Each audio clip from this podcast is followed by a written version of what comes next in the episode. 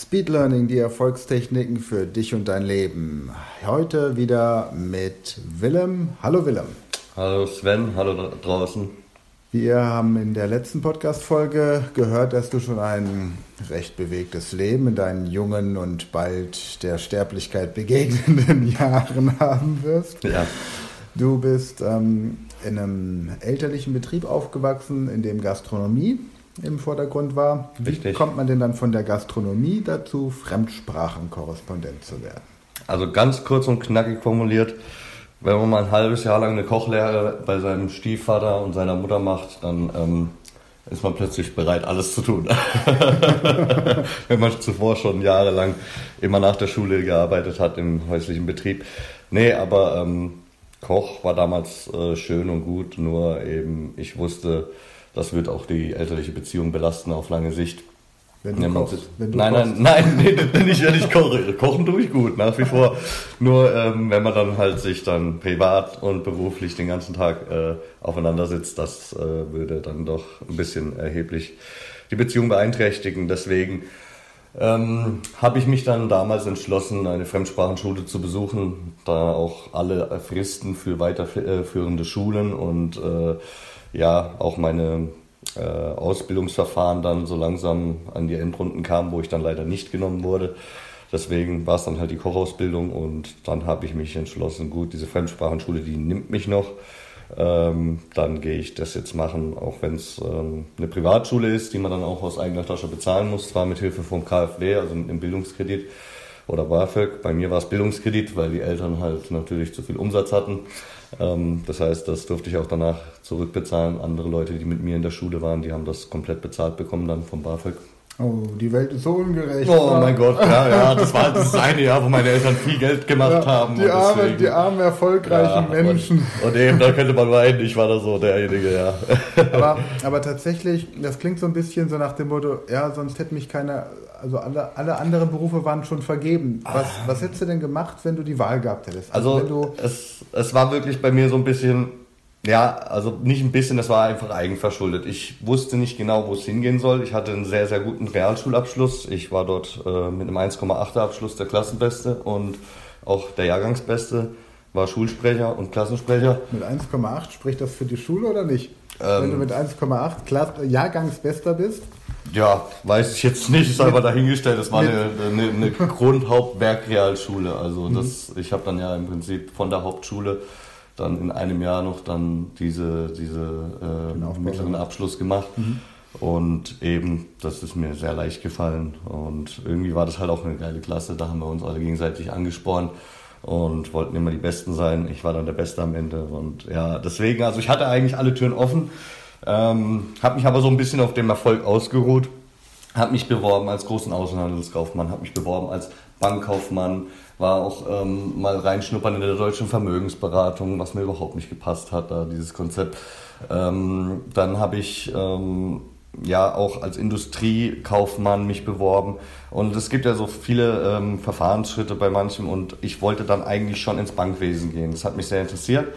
Ähm, Im Nachhinein bin ich sehr froh, dass ich es nicht gemacht habe, weil ich jetzt halt auch von vielen Kumpeln weiß, dass es ziemlich trocken ist. Nur eben. Ähm, Es sei denn, man wird Bankräuber.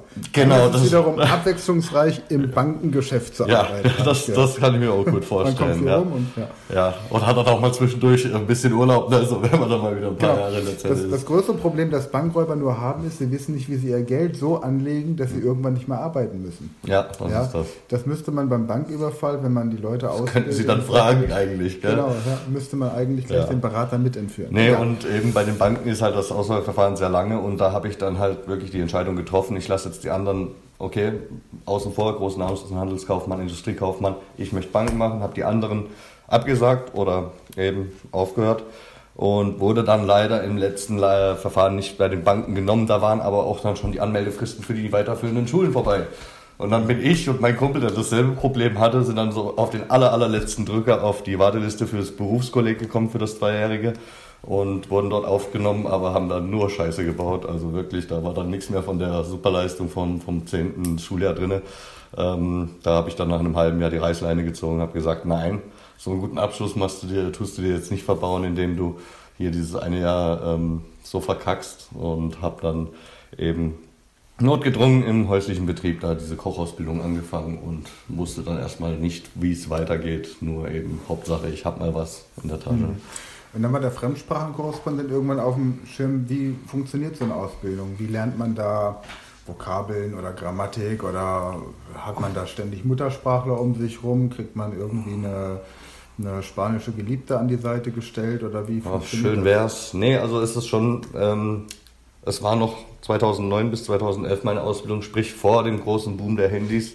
Ähm, hier mit 1000 Apps, die einem unterstützen und so. Also es ist schon sehr gut aufgebaut, muss ich sagen. Man hat im ersten Jahr also quasi den Vorkurs für das zweite Jahr. Also bei mir war es Englisch und Spanisch. Das heißt, du hast im ersten Jahr den Hauptkurs Englisch. Du hast ja schon deine Erfahrung durch die Schule, mhm. die dann im Prinzip den Vorkurs darstellen.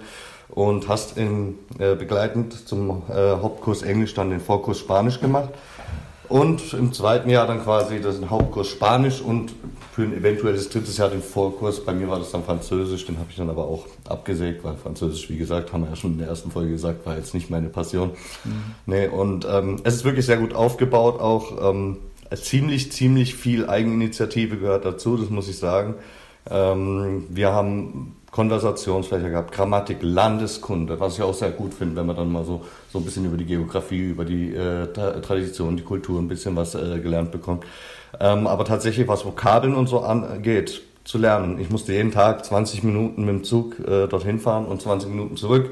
Hätte ich diese 40 Minuten am Tag nicht gehabt, hätte ich womöglich die ganze Ausbildung nicht geschafft, weil ich habe mir dann ganz klassisch äh, meine Vokabelkärtchen zugeschnitten, nicht gekauft, nein, zugeschnitten und habe dort äh, ganze Sätze draufgeschrieben, also so Spanisch Handelssätze und so Les Rogamos, Envianos, äh, Los Documentos, para oh, Wahnsinn, also das, das, das hat mir so viel gebracht. Ich meine, das sind 40 Minuten am Tag.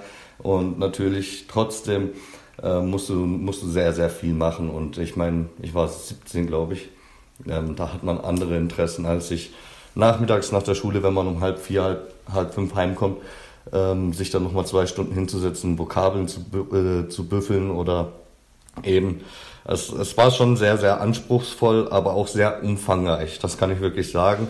Also ähm, an, an und für sich eine tolle Sache.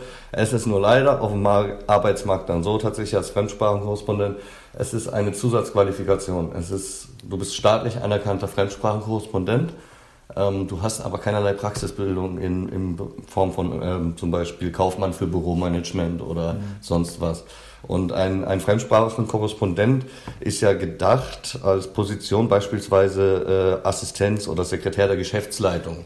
Und wenn du jetzt aber dich bewirbst, so wie es bei mir im Fall war, ich habe über 300 Bewerbungen geschrieben damals und ich hatte eben nur meinen Realschulabschluss und meine Fremdsprachenausbildung, und das war ja kurz nach der Krise hier 2011. Da war dann halt auch dann so natürlich der Arbeitsmarkt ein bisschen schwieriger. Und ähm, mit äh, nur dieser reinen Zusatzqualifikation, da war es dann den Leuten nicht genug. Die hätten da gerne noch eine praxisbezogene Ausbildung, sprich jetzt ein Industriekaufmann mit Zusatzqualifikation, Fremdsprachen im europäischen Wirtschaftsraum. Mhm. Sowas gibt es jetzt heutzutage, habe ich schon gesehen und so. Aber eben, da war dann leider für mich ähm, nichts drin. Ähm, also ich kann nicht behaupten, ich hätte mich nicht genug bemüht drum. Ich wollte sehr gerne in dem Job arbeiten, aber dann geht es ja auch dann wieder an den Kredit zurückbezahlen und der wollte auch bezahlt werden. Und ja gut, ähm, damals kam die Leiharbeit dann. die gute alte Leiharbeit. Und da habe ich mir halt gesagt, ja gut, Willem, bevor du jetzt halt hier den Kopf in den Sand steckst, dann äh, ja, okay, mach, mach einfach was, dass du beschäftigt bist und guck, dass du vielleicht dann noch was findest. Und habe dann halt angefangen, in Produktionsstätten zu arbeiten, in der Logistik zu arbeiten, im Handwerk, auf Baustellen und allem möglichen.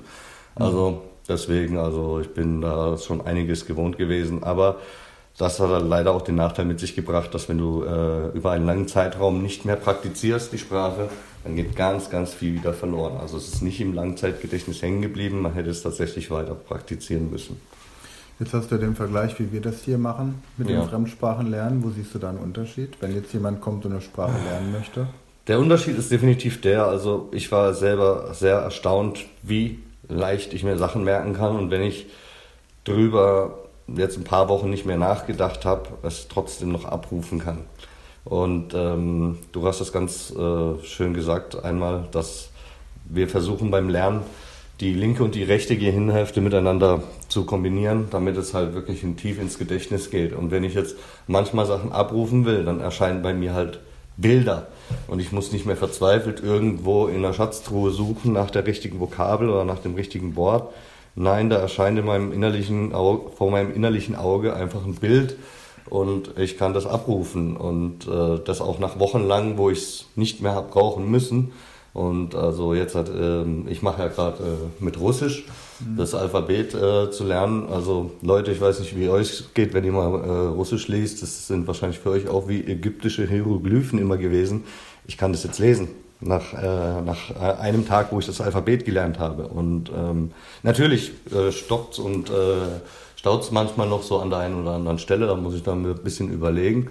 Dauert manchmal ein bisschen länger, aber ich denke mal, umso länger ich das praktiziere, dass ich das einfach lese und so, umso einfacher geht es von der Hand, sodass ich irgendwann mal gar nicht nachdenken muss. Aber das ist schon wahnsinnig erstaunlich, dieser Unterschied, wie sich das ähm, auf, auf den Lernprozess auswirkt. Deswegen finde ich es auch so erfolgsversprechend. Ja, und es ist für dich natürlich jetzt auch eine große Chance, mit deinem Hintergrundwissen als Fremdsprachenkorrespondent jetzt im Grunde Sprachtrainings aufzubereiten. Für welche Zielgruppe werden wir gleich in der, also in der nächsten Podcast-Folge nächste Woche nochmal genauer drauf eingehen. Ähm, du hast ja einen niederländischen Namen. Ja. Kannst du auch Holländisch? Leider nein. Wie ich schon in der ersten Podcast-Folge erwähnt habe, Patchwork-Familie, dies, das. Also Eltern geschieden. Mein Vater äh, ist holländischem Abstammung her, aber ich habe da leider gar keinen Kontakt zu und wurde auch nicht zweisprachig aufgezogen.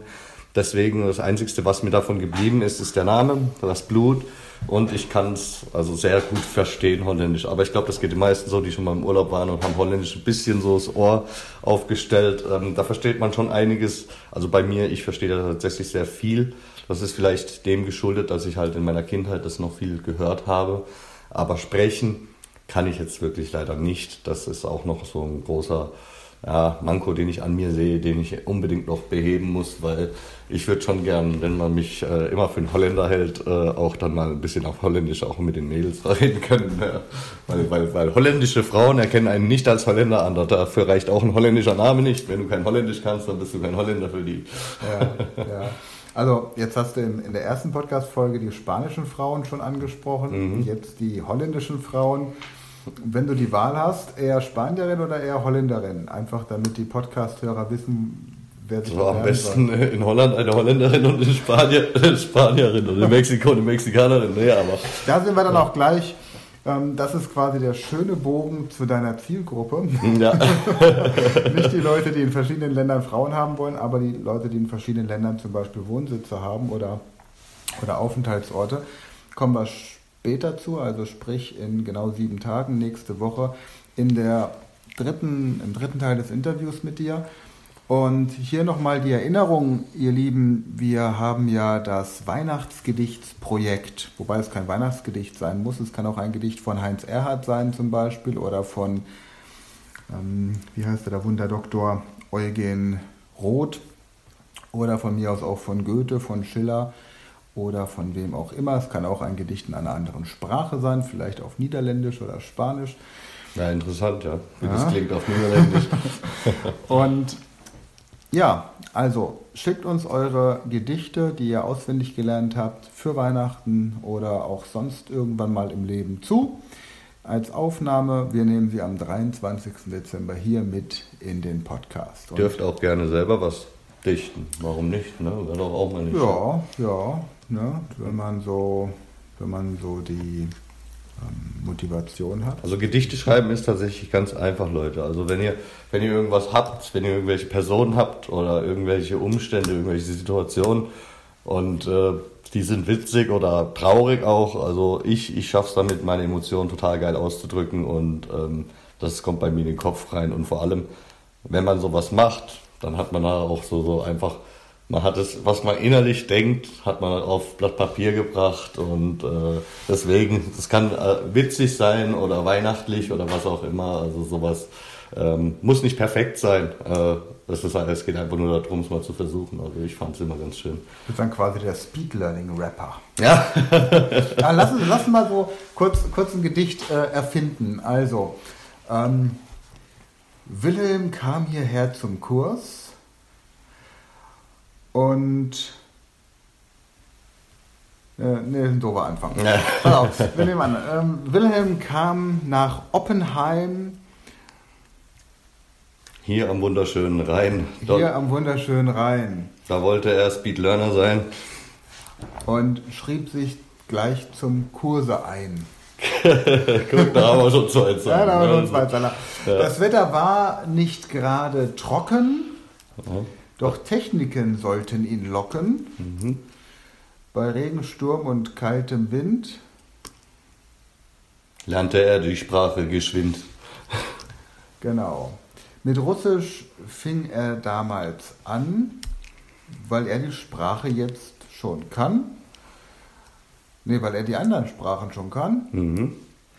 Wie Englisch, Spanisch und noch mehr. Mal schauen, was als nächstes käme.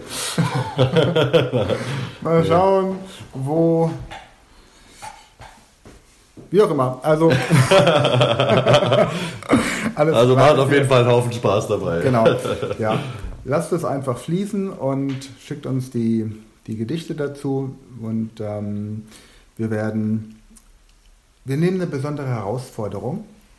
Ähm, ich werde Schillers Glocke lernen, den Klassiker. Habe ich nie gelernt in der Schule. Da war ich, ich nicht mal. Da war ich immer krank. Mhm. Und wir hatten heute früher beim Bäcker hatten wir eine nette Begegnung. Wir haben die Bäckereifachverkäuferin gefragt, welches Gedicht sie auswendig kann. Und sie meinte dann, sie kann den Katechismus, aber eben keine Gedichte. Mhm. Und ihr Vater hätte immer Schillers Glocke rezitiert und die sei ziemlich lang. Mhm. Gut, dann nehme ich Schillers Glocke. Also hier meine Challenge. Ich lerne Schillers Glocke bis zum 23. Dezember und werde die dann auch gerne live vortragen, also in einem Video oder sowas bei äh, Vimeo, YouTube oder wo auch immer man so Videos machen kann. Welches nimmst du? Welches ähm, Gedicht? Ich denke, ich schreibe einfach selber eins, weil ich habe da mehr Freude dran, wenn ich selber irgendwas. Also ich nehme dann als Thema ein ähm, bisschen Speed Learning, ein bisschen Weihnachten, ein bisschen so hier die Sprachen und ähm, mein Weg, den ich bis dahin gehe. Okay. Und fasse das zusammen in einem Gedicht. Ähm, ich hoffe, es wird dann wieder keine zehn Minuten lang, sondern es bleibt bei zwei, drei, vier Minuten, vielleicht auch fünf. Aber ja. Es muss auswendig sein. Ja, natürlich. Nicht also abgelesen. Die Gedichte, die ich schreibe, die sind, die sind sowieso dann auswendig. Okay, meistens, ja. okay. Gut. Ja. Und auch so, so, so ein Gedicht wie Lieber guter Weihnachtsmann, schaff endlich die Geschenke ran, das reicht nicht. Also es mhm. soll schon ein bisschen, bisschen mehr sein. Okay, prima. Ich die Glocke, du die Speed Learning, Speed mhm. Learning Gedicht. Prima. Dann freue ich mich auf nächste Woche, wenn ich wir über deine Zielgruppe sprechen. Ganz interessantes Thema. Und dann, ja, für euch da draußen, danke fürs Einschalten, danke fürs Zuhören, danke fürs Teilen, danke fürs Empfehlen und danke für 5-Sterne-Bewertungen. Und wenn ihr wollt, kommt in unsere WhatsApp-Gruppe. Den Link findet ihr in den Show Notes. Danke. Hasta la vista. Ciao. Ciao, ciao.